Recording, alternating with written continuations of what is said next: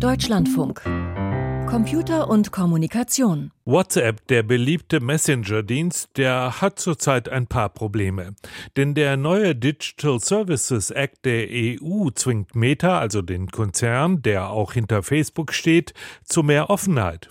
WhatsApp soll mit anderen Messengern interoperieren, also Nachrichten austauschen können. Doch die anderen, die haben keine Lust, sich auf die angeblich niedrigeren Sicherheitsstandards von Meta einzulassen.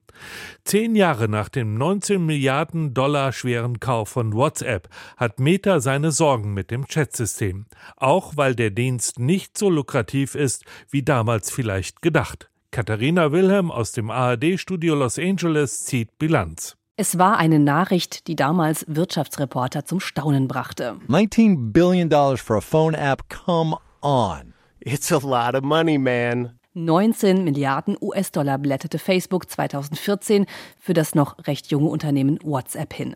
Die teuerste Übernahme in der Geschichte Metas, so wie Facebook mittlerweile heißt. Grund für die Übernahme war zum einen der riesige Erfolg. Mit nur 50 Mitarbeitern hatte WhatsApp in fünf Jahren ein Netzwerk aufgebaut, das 2014 schon eine halbe Milliarde Nutzer vorweisen konnte. Das habe vorher noch niemand geschafft, so Mark Zuckerberg in der Konferenz zum Kauf. Dieser Erfolg wurde Facebook wohl auch unheimlich und stellte eine unmittelbare Konkurrenz zum Facebook Messenger dar. Das ist wohl auch der zweite Grund für die Übernahme, denn nach dem Motto, wer Facebook gefährlich wird, wird gekauft, verleibte man sich WhatsApp ein. So verfuhr Zuckerberg auch schon mit Instagram. Seit dem Kauf ist WhatsApp stetig gewachsen. Mitte 2023 hatte WhatsApp rund 2,8 Milliarden Nutzerinnen und Nutzer.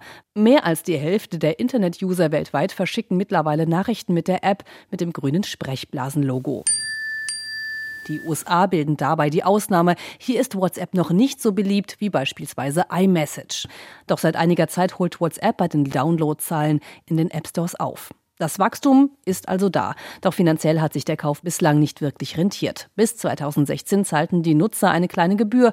Mittlerweile ist WhatsApp kostenlos und spült verglichen mit Facebook oder Instagram kaum Einnahmen in Metas Kassen. Doch das war bislang auch nicht das Ziel, erklärt Mark Zuckerberg im Interview mit CNBC. You know, our playbook over time has been unser Plan ist, im Laufe der Zeit Dienste aufzubauen und zu versuchen, so viele Menschen wie möglich zu erreichen. Und danach skalieren wir im Grunde erst die Monetarisierung. Monetarisierung. Das haben wir mit Facebook und Instagram gemacht. WhatsApp kommt als nächstes. Geschäftsnachrichten sind da das große Ding. Gemeint sind Nachrichten beispielsweise von Fluggesellschaften, die über Verspätungen informieren oder eine Bank, die Kunden Codes schickt, um sich in das Online-Konto einzuloggen. Dies läuft meistens noch über SMS. WhatsApp will in den Markt rein und die SMS am liebsten langfristig ablösen. Kritik gibt es an WhatsApp immer wieder wegen Verstößen gegen den Datenschutz und Sicherheitslücken. Erst 2016 wurde beispielsweise die Ende-zu-Ende-Verschlüsselung eingeführt, sodass Nachrichten nur von Sender und Empfängern gelesen werden können.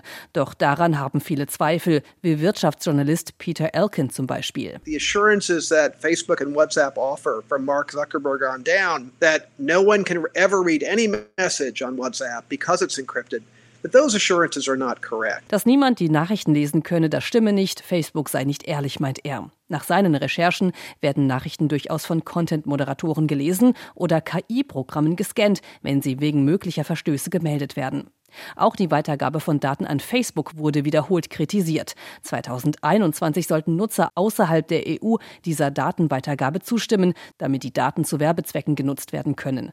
Daraufhin meldeten sich einige Nutzer bei anderen Diensten an, wie Threema oder Signal.